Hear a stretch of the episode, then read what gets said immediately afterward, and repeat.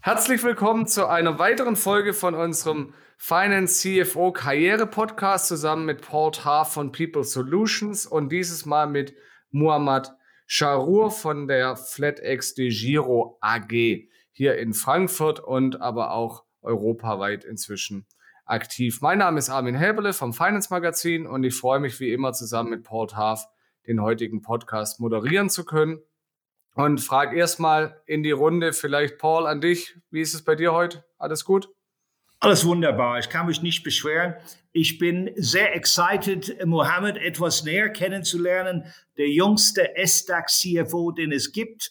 Ähm, das ist eine große, also eine große Freude und ein sehr spannender Lebenslauf in einer Branche, wo ich mich nicht sehr gut auskenne, im Gegensatz zu Mohammed, wo der absolut eine Experte, glaube ich, mittlerweile in der Branche unterwegs ist. Also CFO und Deputy CEO. Mohammed, richtig? Richtig, vielen herzlichen Dank äh, für die Einladung. Ich freue mich ebenfalls äh, auf die kommenden äh, Minuten. Jetzt hat es Paul gerade schon gesagt, ähm, eine spannende Branche, vielleicht tatsächlich für alle, äh, also für uns und auch für viele der Zuhörer. Ähm, Nochmal ganz kurz ein Wrap-up. Was ist denn FlatEx de Giro? Was, was machen Sie ähm, und wie müssen wir uns die Firmenstruktur gerade auch vorstellen? Ja, FlatEx de Giro ist äh, heute Europas größter Online-Broker äh, für das gesamte Retail-Geschäft. Und äh, was wir quasi machen ist, wir bieten äh, mittlerweile über zwei Millionen äh, Kunden den aktiven Wertpapierhandel an. Äh, über Flatex in Deutschland und Österreich, in äh, 16 weiteren Ländern über die Marke De Giro können quasi äh, Kunden ihr eigenes äh, Finanzportfolio äh, kaufen und verkaufen. Ähm, wir nennen es immer so schön, unsere Mission lautet to retailize the capital market access. Und äh, das ist genau das, worum es geht, den Kapitalmarkt der Massenbevölkerung äh, quasi zu öffnen und ihnen einen Zugang dazu zu geben, ähm, ihre eigene finanzielle Zukunft zu gestalten. Ähm, ja, und das machen wir jetzt seit äh, sieben Jahren hier an Bord der Flatex de Giro in meinem Fall. Ähm, und äh, haben es geschafft, über die vergangenen sieben Jahre ein, einen kleinen deutschen, äh, damals noch nordbayerischen äh, Broker, Flatex, zu Europas Marktführer zu entwickeln.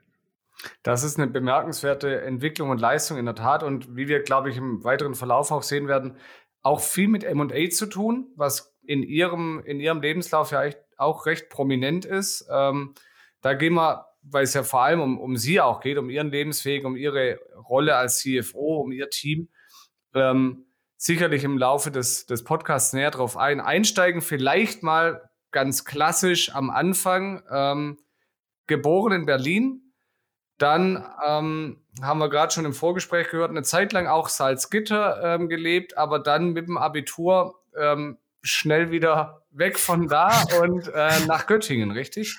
Ja, genau. Äh, schn schnell weg von da, von aus Salzgitter wieder raus. Es war natürlich ein absoluter Kulturschock, wenn Sie äh, in Ihrer frühen Pubertätsphase mit äh, zwölf Jahren äh, aus Berlin-Kreuzberg herausgerissen werden, also direkt aus der Urbanstraße weg äh, nach Salzgitter-Bad, einem Kurort mit Durchschnittsalter äh, wahrscheinlich äh, was 10 bis 15 Jahre höher ist als das sonstige Durchschnittsalter der Bundesrepublik. Ähm, nein, es war, es war, es war eine interessante Zeit. Ich bin da ähm, immer, immer auch äh, sarkastischer, als, als es wirklich gewesen ist. Ich bin vielleicht auch am Ende froh, ähm, dass meine Eltern diese Entscheidung getroffen haben. Sie hat allemal aus Ex-Post-Perspektive meiner Karriere nicht geschadet. So kann man das jetzt ja auch sehen, mal ganz positiv betrachtet.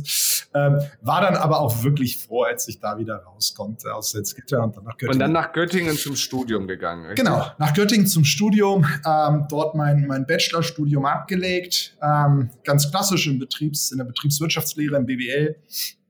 Ähm, habe eine sehr, sehr schöne Zeit äh, verbringen dürfen in, Göttingen, ähm, die, die mich sehr geprägt hat ähm, als Person, aber auch als Mensch. Mein, mein, der größte Teil meines Freundeskreises und des engsten Freundeskreises sind, kommt eigentlich aus der Studienzeit, gar nicht sogar aus der Schulzeit, wie, wie es ja bei vielen anderen ist. Hat natürlich auch was mit dem Umzug zu tun. Ne? Sie verleben dann fünf, sechs Schuljahre in Berlin und dann nochmal sechs Schuljahre in Salzgitter. Ähm, ist immer ein bisschen anders, als wenn man schon im Sandkasten zusammengespielt hat. Ähm, deswegen hat es mich persönlich sehr geprägt. Ähm, war eine tolle Zeit, war knapp drei Jahre dort, zweieinhalb Jahre. Ähm, als ich dann durch war ähm, aus in Göttingen, ähm, ging es dann in ein damals so 2010 war das en vogue, die Gap Years. Ja, äh, wir waren ja quasi so die ersten Jahre, die ja Bachelor und Master gemacht haben, äh, als ich 2007 angefangen habe.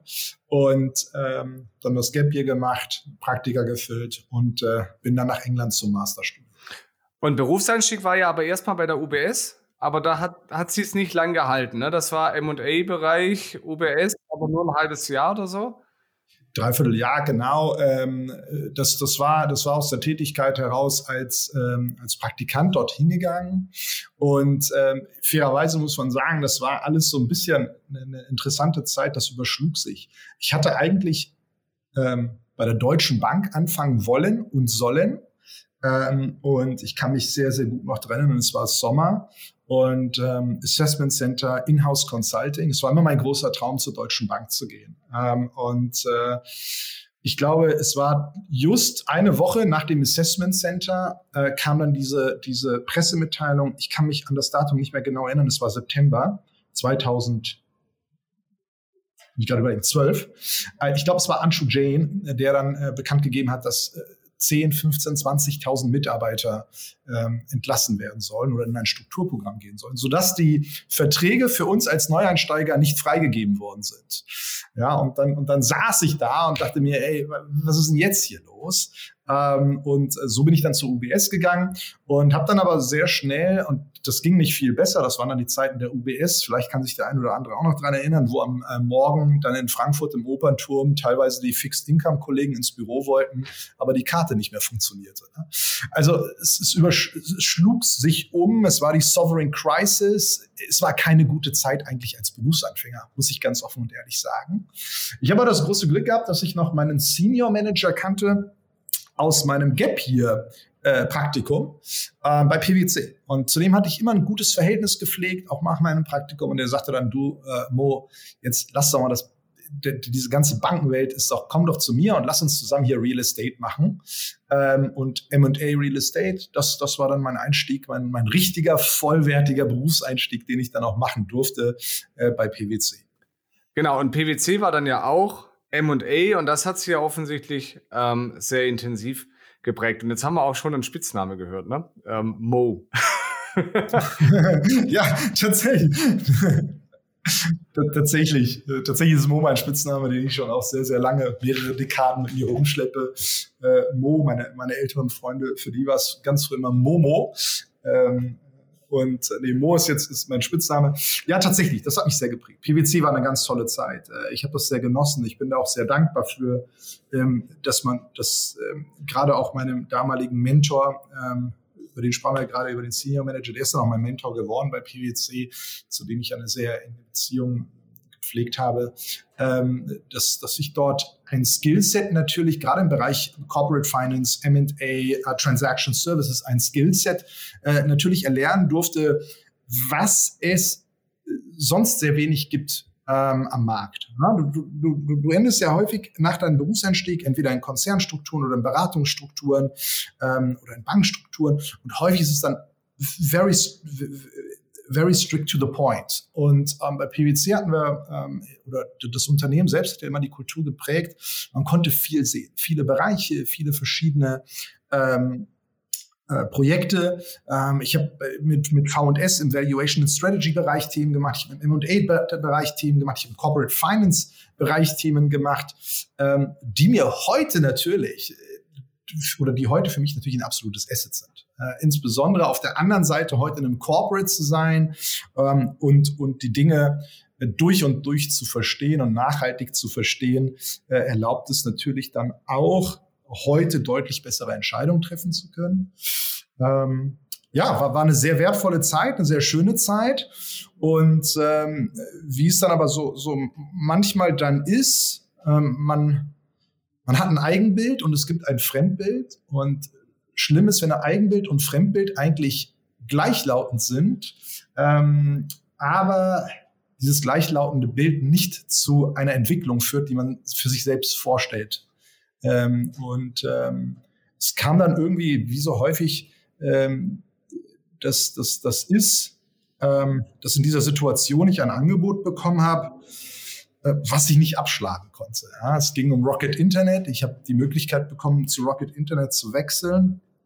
Pre-IPO, das, das war das war eigentlich ein perfektes Timing für mich. Und es war für mich interessant, mal nach drei, vier Jahren Corporate Finance zu sagen, ich gehe mal auf die andere Seite und, und schau mal, schau mal auf die Corporate-Seite äh, und nicht auf die Beratungsseite. Ähm, und habe dann eine Zeit lang ähm, bei, bei Rocket Internet für eines der größten nicht-deutschen Ventures, Lamudi, ähm, quasi als Global CFO operiert. Äh, Lamudi war eigentlich nichts anderes als Immobilien-Scout äh, für die Emerging Markets ähm, und konnte auch eine Zeit in Asien verbringen, die wirklich wunderbar war, in, in teilweise Ländern, die jetzt heute mir doch hier und da auch die ein oder andere Schwierigkeit bereiten, wenn ich mal in die USA einreisen will, muss ich immer drüber schmunzeln. Äh, ich, hab da, ich war in Pakistan, ich war in Bangladesch, ich äh, war in Burma und das führt dann häufig dann doch zu Nachfragen, äh, was man in diesen Ländern so getan hat, bis man den Damen und Herren dann erklärt, ähm, wir haben da quasi Zillow in Emerging Markets entwickelt und dann, dann schmunzeln sie drüber und verstehen das. Ja. Mohammed, du äh, hast gerade äh, erläutert, ähm, du hast die, die, ja, den Spaß und Ehre gehabt, bei Rocket Internet äh, zu unterschreiben.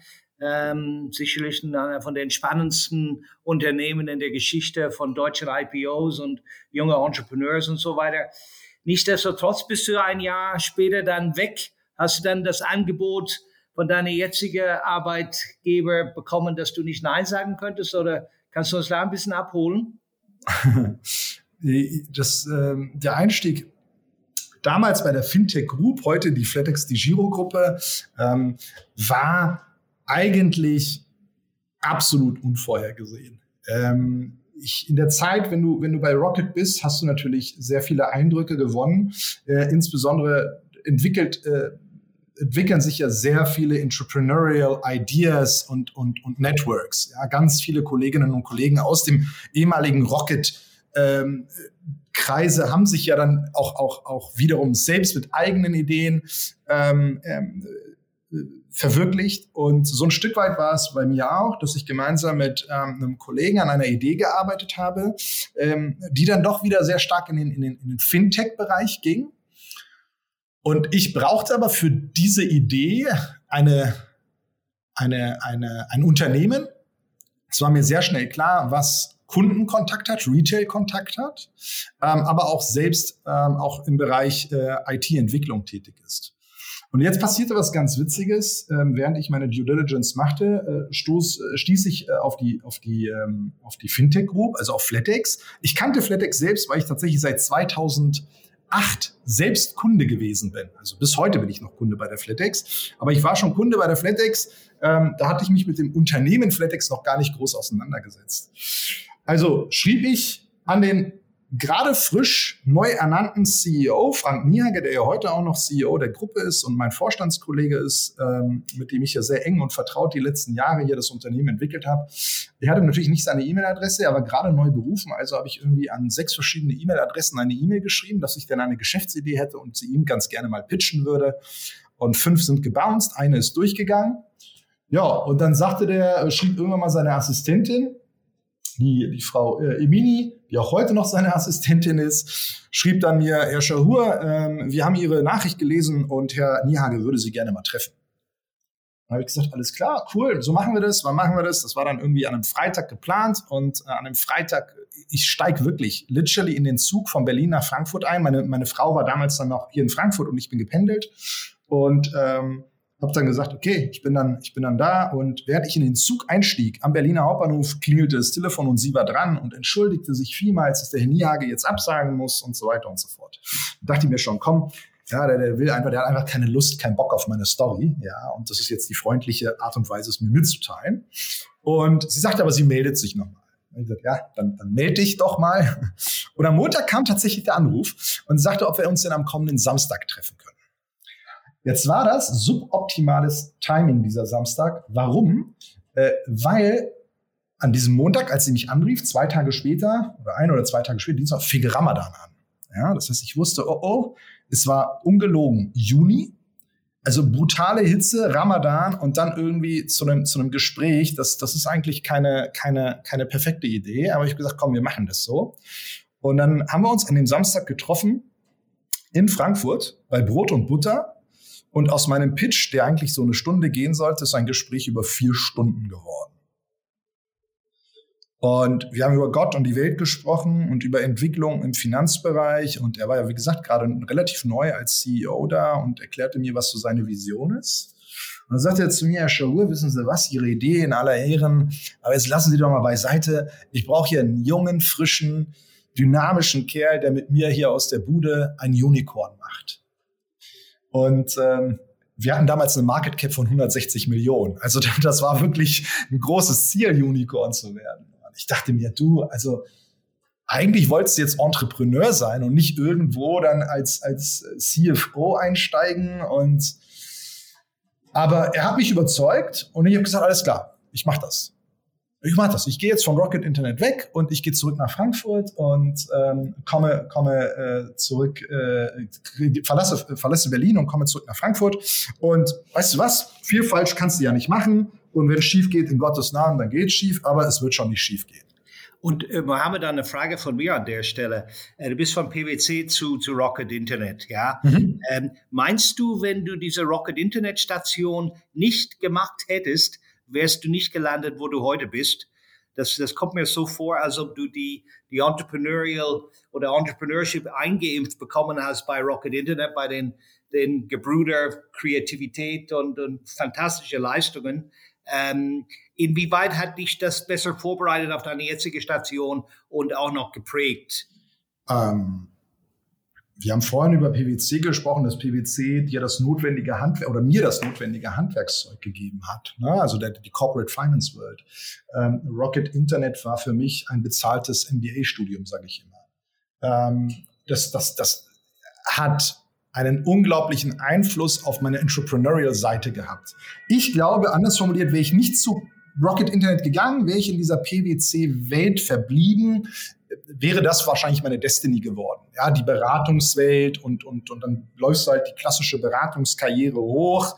Ähm, Vielleicht hätte es sogar irgendwann mal dazu gereicht, dass ich auch ein, ein, ein Partner geworden wäre. Bei weitem wahrscheinlich nicht in der Geschwindigkeit, wie ich jetzt S-DAX-Vorstand äh, und CFO geworden äh, bin, weil das muss man natürlich auch immer sagen, in solch einem Unternehmen, in einem Konstrukt, in dem größten, weltweit größten Unternehmens, äh, eine weltweit größten Unternehmensberatung wie PwC laufen auch natürlich gewisse politische und Corporate-Strukturen. Ähm, aber Rocket hat mir das Handwerkszeug des Entrepreneurial Thinkings mitgegeben. Absolut. Es hat, es hat mich, ins, es hat mich incentiviert und es hat mich auch dazu gebracht, ja, über eine eigene Geschäftsidee nachzudenken. Ich weiß gar nicht, ob ich auf die Idee gekommen wäre, mir Gedanken zu machen über eine eigene Geschäftsidee, wenn ich nicht in diesem Environment operativ gewesen wäre. Das kann ich mir gut vorstellen, Mohammed. Ich meine, ich meine, wenn du einen Auftrag bekommst mit dem äh, noch äh, oder jetzt äh, noch äh, CEO und, und Vorstandskollege von dir, äh, eine Unicorn zu bauen. Ich meine, mehr Entrepreneurship geht ja nicht. Ja? nee. Kannst, kannst du uns abholen auf deiner Reise von einem 170 Millionen Marktcap zu einer jetzigen 3 Milliarden Marktcap? Faszinierende Station und sehr, sehr beeindruckende Zahlen. Ja, das ähm, ehrlicherweise ist es, es verfliegt ja irgendwie, die Zeit verfliegt ja wie, wie Wahnsinn. Ne? Man, man realisiert das gar nicht. Ähm, man, man ist, also ich habe das für mich jetzt so entdeckt. Ähm, wir, wir haben wir haben so viele Ziele erreicht, ehrlicherweise, über die ich sehr dankbar bin und äh, die, die so nie zu planen gewesen wären. Ähm, wir hatten immer die gemeinsame Vision, das machen zu wollen, Frank und ich. Aber dass das am Ende auch so ausgegangen ist, es steht ja auf einem ganz anderen Blatt. Als wir angefangen haben, ähm, in, so einer, in so einer kleinen, ja wie gesagt, 160 Millionen Market Cap, als ich angefangen habe. Als er angefangen hat, war es, glaube ich, sogar bei 100 Millionen noch. Ähm, das war natürlich, wir waren gelistet, aber 90, 95 Prozent waren äh, bei unserem Mehrheitsaktionär äh, damals. Und eigentlich war es ein Private Listing sozusagen. Mhm. Da war so ein bisschen fünf Prozent Family and Friends und Kunden und Kundinnen, die vielleicht bei uns auch noch Gesellschafter waren. Aber es war keine echte Equity-Story. Ne? Und das war ja unser Auftrag, daraus eine Equity Story zu machen. Und mhm. ähm, auf der einen Seite natürlich. Das Problem vieler Unternehmen an der Börse, die wir heute sehen, die haben ja mehr Equity Story als Substanz. Ähm, ja, wir haben beide Tat. Die ganz klare Philosophie, du musst die Substanz schaffen und auf Basis dieser Substanz dann auch die Equity Story erzählen. Und ähm, ja, die Entwicklung fing eigentlich äh, in 2015 an mit, äh, mit, der, mit der Akquisition unserer beiden wesentlichen ähm, Lieferanten, damals XCOM BEW, der Bank und des IT-Dienstleisters. Damit haben wir tatsächlich ein Unternehmen ja geschaffen, was 100 Prozent der Wertschöpfungskette in-house hatte. Das mhm. ist ja mhm. das, was uns ja heute so erfolgreich macht, dass wir alle Prozessstufen in dem Wertpapierhandel, wir sind ja heute eine Vollbank, nicht nur eine Wertpapierhandelsbank wie viele andere Broker, sondern eine Vollbank, ein CRR-Institut, was aber die IT integriert hat, das Clearing integriert hat, das Settlement integriert. Also wenn ein Kunde ein Wertpapier kauft, finden eigentlich annähernd alle Prozessschritte bei uns intern statt. Und das erlaubt uns ja. Und an der Stelle, ich habe mich angemeldet als Kunde gestern Abend bei euch. Nice. Ja, kurz, kurz vor ins Bett gehen. Ich muss mich nur noch identifizieren heute. Da war ich zu müde dafür. Also, da, da freue ich mich drauf. Wir machen gerne weiter mit, mit Armin. Ich habe nur eine Frage zwischendurch, bevor ich an Armin weitergebe. Dann kommen wir wieder zu mir. Ähm, Du, äh, jetzt seid ihr Hauptsponsor von Borussia Mönchengladbach, dieser Verein da aus dem Niederrhein. Hat er auch einen Vertrag für die zweite Liga? das ist, das ist böse, oder? Der ist, der ist wirklich böse. Der ist wirklich böse. Äh, ich, könnte, ich könnte es mir nicht verbieten. ähm, also, ich hoffe, ich hoffe sehr stark, dass wir uns darüber gar keine Gedanken machen müssen. Und ähm, jetzt auch mit dem neuen Sportdirektor, äh, den die Borussia ähm, nominiert hat, und glaube ich auch, dass und hoffe auch, dass er jetzt ein Stück weit der Ruhe einkehrt um den Verein herum. Es ist eine solide Mannschaft. Ich sage immer wieder, ja, ohne jetzt zu sehr über Fußball reden zu wollen, es ist einer der Top fünf Kader wahrscheinlich in der Bundesliga, es sind Top-Fußballer, Top-Jungs, Top-Management. Es hat riesig Spaß gemacht und hat, macht auch Spaß mit der Borussia, das ähm, zusammen zu machen, weil es ein sehr bodenständiger, ein sehr ähm, strukturierter und organisierter Verein ist. Ähm, von daher, ich, ich äh, befasse mich nicht mit theoretischen Dingen, sondern mit praktischen äh, Visionen und Glauben und äh, die sind so stark, dass äh, die Borussia auch in der ersten Bundesliga Also ich habe, Mohammed, ich habe nicht das Gefühl, dass die Mannschaft gegen Adi Hütter spielt. Äh, das, das, das, Gefühl habe ich gar nicht. Nur wir haben Nein. das in Frankfurt auch so erlebt, dass Adi und Defensive, das sind zwei unterschiedliche Welten und das war hier auch problematisch, aber eigentlich ist es ein exzellenter Fachmann. So, jetzt genug zu Fußball. Herr Habeler, bist du noch da? Ich bin da, ich bin da, ich höre zu. Ähm, tatsächlich vielleicht eine Frage, ähm, weil ja tatsächlich viel von dem Wachstum über M&A kam und Sie jetzt gerade gesagt haben, Sie haben zum einen eine Equity Story bauen sollen, müssen, aber Sie brauchten ja auch eine Credit Story, wenn ich das richtig sehe, oder? Dass sie erstmal das ganze Wachstum und die ganzen Zukäufe finanziert bekommen. Ja, ähm, tatsächlich. Wobei, auch da sind wir, sind wir sehr stolz darauf, sagen zu dürfen, dass wir alle Akquisitionen, die wir getätigt haben, immer aus Eigenkapital gemacht haben. Ähm, wir haben, wir haben es immer wieder geschafft, auch, äh, ich würde sagen, sehr positiv und sehr zum Nutzen der Bestandsaktionäre unsere Aktie als Währung einzusetzen. Und ähm, das, das können sie nicht immer machen. Es müssen, es müssen immer gewisse Voraussetzungen dafür ja bestehen. Ähm, wir haben es aber tatsächlich geschafft, äh, gerade jetzt in der, in der größeren Transaktion in 2019, die wir ja gesigned haben, die haben wir im äh, Juli äh, 20 dann geclosed, der Kauf von DiGiro. Das war natürlich für uns der richtige Inflection Point. Das hat aus einem deutsch-österreichischen Online-Broker den europäischen Marktführer ja oder es hat die Basis geschaffen, um europäischer Marktführer zu werden. Durch den Kauf sind wir Nummer 8 gewesen und innerhalb der letzten 18 Monate sind wir von Nummer 8 auf Nummer 1 aufgestiegen. Dieser Kauf ähm, von DeGiro, damals ähm, war das quasi ein, ein Wert von 250 Millionen Euro, den wir bezahlt haben. Den haben wir durch 60 Millionen Cash und 190 Millionen Gegenwert Aktien ähm, gekauft. Und ähm, das war auch ein Stück weit immer die Strategie, die wir hier im Unternehmen hatten. Ähm, Du nutzt deine Aktie dann, wenn sie eigentlich ganz gut bewertet ist und äh, anstatt Cash zu nutzen. Und äh, wie es so schön heißt, äh, sell high, buy low. Das gilt natürlich auch für die eigene Aktie und nicht nur für Investments, die man tätigen möchte. Ähm, sodass wir die Aktie an einem guten Zeitpunkt ähm, quasi als Währung genutzt haben. Es hat natürlich auch viel mit Alignment der, der Exit-Gesellschafter zu tun, also der Verkäufer zu tun, ähm, das auch sehr gut geklappt hat. Und ähm, haben es geschafft, wie gesagt, ganz ohne Banken, ganz ohne Bankunterstützung, Credit Facilities, äh, diese Transaktionen auch zu stemmen. Ähm, natürlich muss man auch dazu sagen, äh, es ist auch ein gewisser Belief und Glaube äh, in die Firma, die du ja kaufen willst, äh, notwendig. Ähm, viele haben es, ich kann mich sehr gut dran erinnern, nach der Transaktion beäugt und haben sogar gesagt, hm, haben die da nicht vielleicht zu viel bezahlt und war das denn nicht vielleicht zu teuer? Und äh, ich kann nur dran erinnern, damals, als wir die Giro gekauft hatten, hatten wir eine Market Cap, glaube ich, so von knapp 380, 400 Millionen Euro.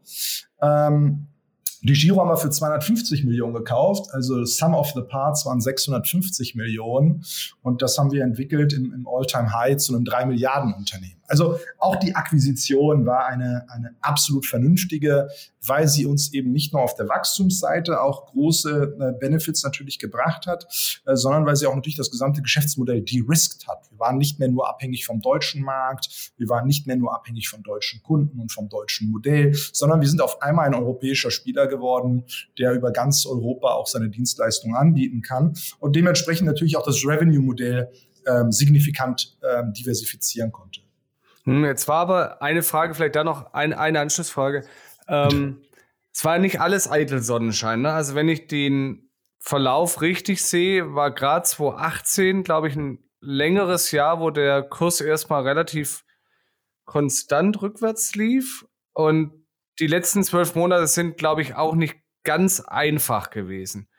Ähm, also wie und wie gehen Sie damit um? Weil das ist natürlich auch Teil dieser, dieser Entrepreneurship und des ähm, Risikos. Ähm, und wie reagieren Sie persönlich darauf und wie gehen Sie da auch mit dem Team um, wenn man in so einer eben aggressiven Wachstumsphase auch mal solche, solche rückläufigen Phasen verkraften muss? Mm. Being public ist ja nicht immer nur Spaß. Ja, also viele streben ja das immer an und viele glauben ja, hey, wenn du, wenn du gelistet bist, das ist ja ganz toll und du hast jeden Tag einen Mark-to-Market-Wert und, und ähm, du, du, du bist, na, don't get me wrong, aber das so sagt man, du bist ja wer, ne? Du gehörst zum S-DAX oder zum M-DAX. Aber gen genau das sind ja die Situationen, ähm, die man beherrschen muss. Ähm, Costolani hat, wie so schön äh, gesagt, ähm, manchmal, wie ist das mit dem, mit dem Spaziergänger und dem Hund? Ne? Manchmal läuft der Hund vorne weg und manchmal läuft er hinterher. Und so ist das eben auch mit Realwirtschaft und, und, und den Börsenkursen. Und wir hatten, wir hatten Phasen, ähm, wo die Story aus unserer Sicht vielleicht sogar nicht perfekt war, aber der Markt dennoch gerade einen Impuls hatte, ähm, dazu in unsere, in unsere Firma zu investieren. Ja, und auf einmal hatten sie dann Kurse, die, die ganz vernünftig waren, aber das, das Setup operativ, organisatorisch war eigentlich noch nicht bei 100 Prozent, sondern vielleicht bei 80, wo sie sagen würden, okay, da habt ihr mehr Credit bekommen, als eigentlich intrinsisch der Fair Value gewesen ist. Und dann haben sie Phasen, wie beispielsweise jetzt, in den aktuellen letzten, seit Sommer, letzten sechs bis acht Monaten, wo wir sagen, wir sind eines der am schnellsten wachsenden Unternehmen in Europa in dieser Größe bei einer der höchsten Profitabilitäten. Also wir, wir, sind, wir sind letztes Jahr, damit man da mal für ein Gefühl kriegt, äh, im Kundenstamm um über 50 Prozent gewachsen bei einer EBITDA-Marge von 40 bis 50 Prozent. So, das heißt, das heißt, wir schaffen es nicht nur Wachstum zu generieren, sondern auch das war immer unser Credo, Frank und mein Credo, ganz klar. Wir sind auf profitables Wachstum aus. Und dann müssen sie es halt einfach mal aushalten, dass wenn der Markt irgendwie gerade davon nicht äh, überzeugt ist, dass das Wachstum das Richtige ist oder der, den Erwartungswert erfüllt, dass auch dann der Börsenkurs vielleicht in eine andere Richtung gehen, als sie es wirtschaftlich ähm, eigentlich wirtschaftlich und rational ähm, erwarten würden. Ähm, und das bedeutet fürs Team eigentlich nichts anderes, als solche Situationen auszusitzen. Insbesondere, wenn sie wissen, dass es operativ gut läuft. Ich glaube, das ist immer der große Unterschied. Ne? Also man muss das immer reflektieren. Was passiert am Kapitalmarkt und was passiert in unserem Unternehmen? Und ist das eine Kapitalmarktreaktion, die nichts mit der, mit der unternehmerischen Entwicklung zu tun hat? Und das haben wir häufig genug äh, am, am Kapitalmarkt. Und ich glaube, das ist immer die, die große Herausforderung, das differenziert zu betrachten und zu sagen, okay, liegt es am Unternehmen? Falls es am Unternehmen liegt, müssen sie natürlich operativ handeln. Und sie müssen mit ihrem Team noch mehr Gas geben oder Prozesse optimieren oder Strukturen optimieren oder Umsatzmodelle ähm, generieren. Nur das alles ist heute bei uns in place. Wir sind absolut zufrieden mit den Ergebnissen. Ich darf immer noch darauf hinweisen, ich glaube 2000, ich glaube 2021 ist das siebte Rekordjahr in Folge. Und dass der Markt das vielleicht dann aus gewissen anderen Gründen nicht honoriert, ist leider die Konsequenz eines Public Listings. Und jetzt wissen wir auch alle, die letzten Wochen waren auch wieder getrieben durch, durch sehr viel Sector Rotation. Viele große Institutionelle sind raus aus dem Tech-Bereich und wieder eher in Utilities und äh, Energy und Retail und, und, und so weiter und so fort gegangen. Diese Sektorrotation haben dann auch wenig unbedingt zu tun mit, mit, mit wie gesagt, mit operativer Exzellenz. Und dann müssen sie es, müssen sie es durchstehen. Sie müssen sich natürlich aber auch Gedanken machen, wie können sie die Kapitalmarktstory wiederbeleben. Also es ist jetzt nicht so, dass man sich hinsetzt und sagt, okay, ich sitze es jetzt aus und das bewegt sich schon wieder von alleine, sondern das heißt dann wieder Investor Relations intensivieren, ähm, Gespräche führen. Ich war jetzt innerhalb der letzten drei Monate zweimal in den USA ähm, auf Roadshow und auf großer Roadshow ähm, und jetzt auch wieder in Europa viel unterwegs, ab, ab März dann wieder, ähm, dass sie, dass sie dann auch natürlich wieder die, die Kaufseite so ein bisschen nudgen ne? und den, den auch wieder klar machen, okay, das ist eigentlich das Geschäftsmodell und äh, das Geschäftsmodell ist sehr solide und wächst anständig. Solltet ihr euch vielleicht mal anschauen. Also Mohammed, ich kann, ich kann damit sehr, sehr viel anfangen, was du gesagt hast. Ich war ja bei American Public Listed Companies, Nike, Pepsi Cola, Dell äh, äh und Lear Corporation. Und äh, ich war zwar nicht Global CFO, aber EMEA CFO. Und äh, die Zeit mit Analysten war nicht immer so ganz einfach. Der Michael Dell hat ja die große Entscheidung getroffen, damals zu delisten. Äh, der sagte damals, ich kann es nicht mehr haben. Äh, das, das nervt. Die jungen Analysten haben so viel Einfluss auf den Wert meines Unternehmens. Ich möchte raus aus diesem Public Sector. Und das hat er auch gemacht äh, mit einem Private Equity Investor. Und äh, ich glaube, er bereut das auch bis heute nicht. Wie viel Zeit, Mohammed, verbringst du mit Analysten und Roadshows? Ähm, viel. Viel. Ja. Ähm, also ich Mehr als 50 Prozent? So, na, das nicht, aber ich würde sagen, ein Drittel meiner Zeit ähm, geht, geht tatsächlich auf Investor Relations. Ja. Ähm, du hast natürlich dann gewisse Peaks, insbesondere jetzt, beispielsweise Ende Februar, wenn wir unsere Zahlen veröffentlichen, mit den Capital Market Calls und den Analysten Calls. Dann hast du wieder viel jetzt gerade äh, zwischen März und, und, Mai, viele Konferenzen, ähm, wo wir natürlich dann auch vertreten sind und viele Investoren treffen. Es ist ein Aufwand, selbstverständlich. Ja, es, ja, ist, es ist Aufwand, ähm, das, diesen, diesen, diese Aufgabe auch ja mit, mit voller Passion zu erfüllen. Und, und das bin ich. Also ich gehe wirklich auch in, in, in Investor Relations auf. Ich, ich, ich, ja. ich mag diese Aufgabe. Mhm. Ähm, ich mag das Equity Storytelling. Ich, ich habe natürlich das große Glück, dass ich dann auch noch, ich verantworte ja den Bereich IR im Konzern, dass ja. ich auch noch als CFO das mache, dass ich natürlich auch gewissermaßen das Handwerkszeug der Zahlen verstehe. Ähm, aber es ist Aufwand natürlich. Und das, was dich natürlich dann ärgert, ist, wenn du diesen Aufwand natürlich betreibst, aber er nicht honoriert wird im Sinne von Aktienpreis. Und ja, ja. Ja, ja. Das, ist, das ist das, was natürlich, was immer wieder dich anspornt, okay, let's continue, let's continue, let's continue, ja, ja. let's progress. Ja, ja. Ich, ich wie gesagt, ich, ich, ich kenne diese Welt. Ähm, wie, wie schaut es aus bei euch mit Analysten-Coverage? Ich meine, wir haben das letzte äh, Podcast schon mit Lucas Linnick von Brain äh, AG. Äh, die haben nur äh, momentan so europäische Coverage. Jetzt seid ihr nur gelistet, nur in Anführungszeichen, S-DAX in Deutschland, also in Amerika nicht. Ähm, habt ihr da Pläne vielleicht, äh, weil da ist ja die richtige Liquidität im Spiel oder spielt das keine Rolle? Oder ich weiß nicht, ob du überhaupt darüber reden darfst. Es ist äh, eine sehr äh, sinnvolle Frage und auch eine sehr valide Frage. Also was die Coverage angeht, würde ich sagen, gehören wir ähm, zum oberen Drittel Ähm, also wir haben neben der Deutschen Bank jetzt als, als most recent Coverage Deutsche Bank und BNP Exam gewonnen. Äh, zwei, zwei europäische Schwergewichte. Goldman Sachs covert uns, Jeffries covert uns, KBW Stifel äh, covert uns. Also gerade aus den USA auch eine gute Coverage. Ähm, und dann, dann gibt es noch eine Handvoll weitere.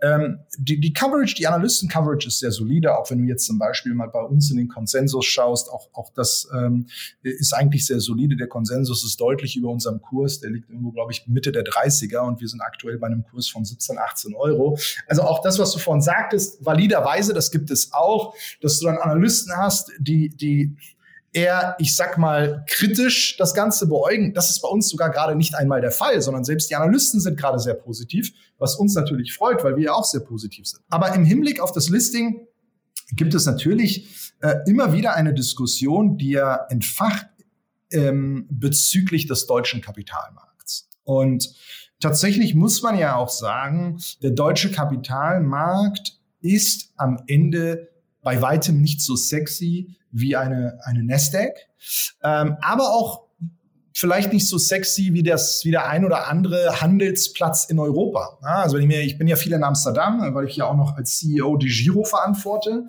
ähm, und äh, dort an der an der Euronext Amsterdam zum Beispiel hast du ja viele junge und und erfolgreiche Tech-Unternehmen gelistet. Du merkst auch, dass die ganze holländische äh, oder niederländische äh, Kultur, Aktienkultur deutlich stärker. Es ist the same in, in, in Skandinavien oder auch UK.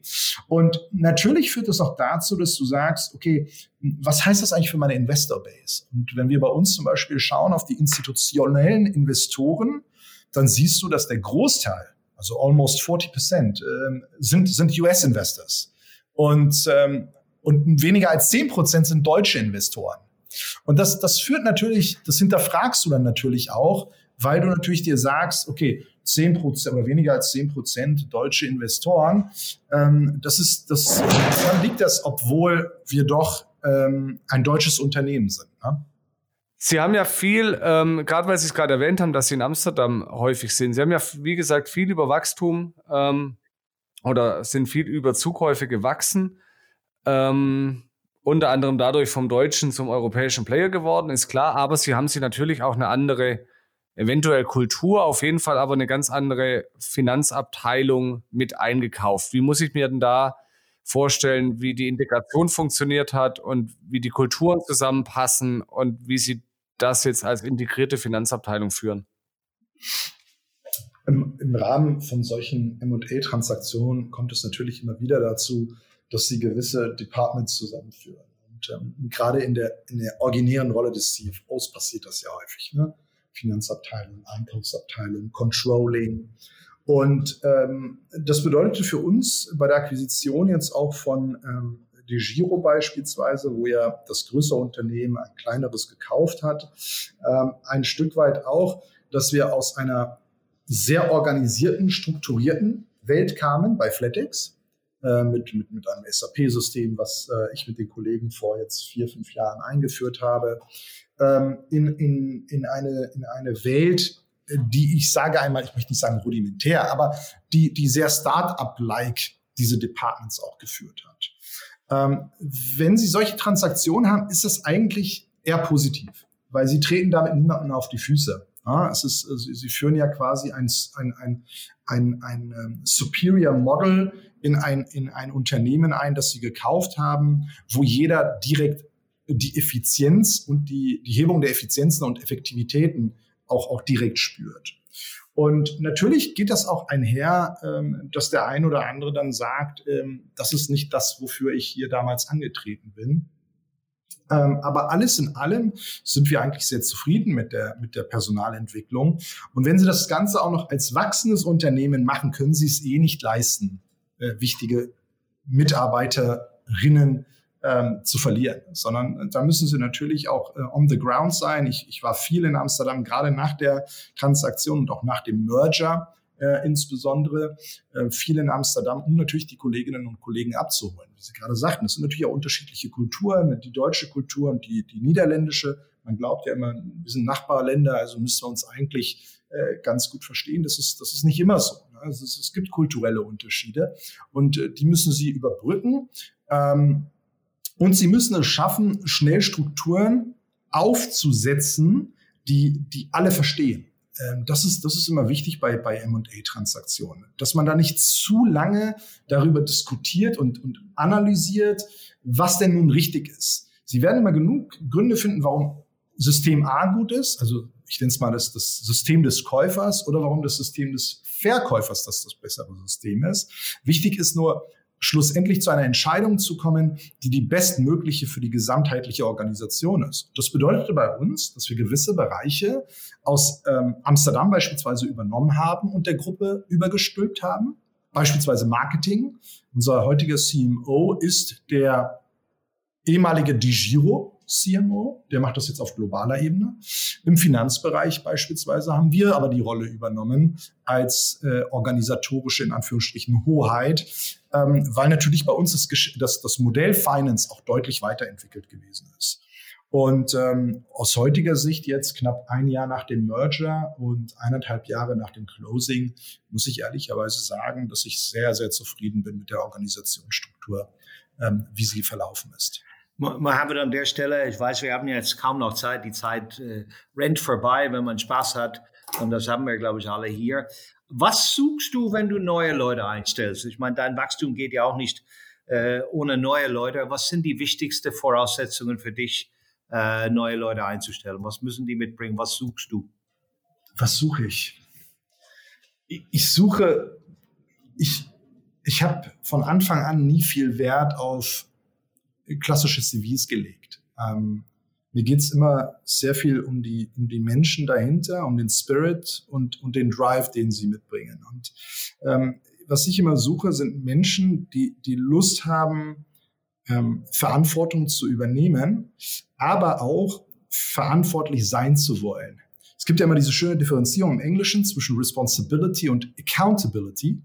Und sehr häufig erlebe ich es und ähm, das ist natürlich auch eine Generationsfrage bei jungen Menschen. Sehr häufig wollen sie die Responsibility. Die Accountability, die geben sie aber eigentlich ganz gerne ab. Die wollen sie nicht haben.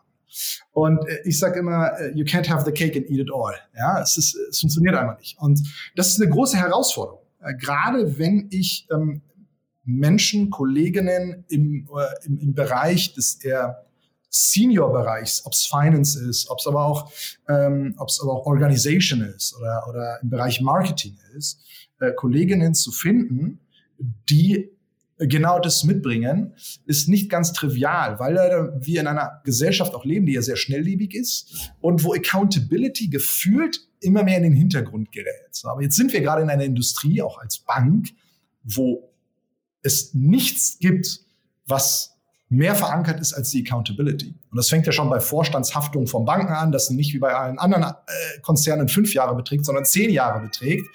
Äh, das spiegelt sich natürlich auch im Geschäftsmodell wieder. Und das ist das, was ich eigentlich immer suche. Und dann ist es mir manchmal sogar total egal, ob jemand jetzt wirklich aus dem, aus dem, aus der Domain kommt, die ich suche, oder ob diese Person das Skillset mitbringt, das, was ich suche, eigentlich zu erfüllen. Und dann kann es auch mal passieren, dass jemand, der ziemlich gut in Finance war, vielleicht auch Business Intelligence macht. Ja, Mohammed, äh, nochmal zurück zum Thema Recruitment, äh, was ja mein Feld ist, in den letzten Jahren zumindest.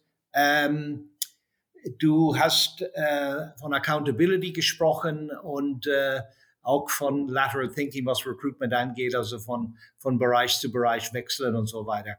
Wenn du ein CV bekommst, ja, oder, oder wie, wie, wie recruitest du? Bist du ein CV-fokussierter äh, CFO oder, oder guckst du einfach mal vielleicht ein LinkedIn-Profil, was jemand gemacht hat? Wie, wie gehst du mit dieser Thematik um? Weil ich denke, du hast viele Hiring Decisions zu treffen.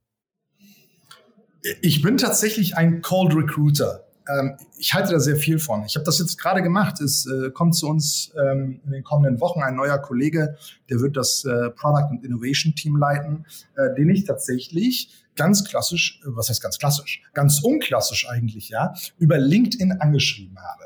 Ähm, ich bin ein großer Freund davon, nicht Stellen auszuschreiben und darauf zu warten, dass sich die richtige Person darauf meldet.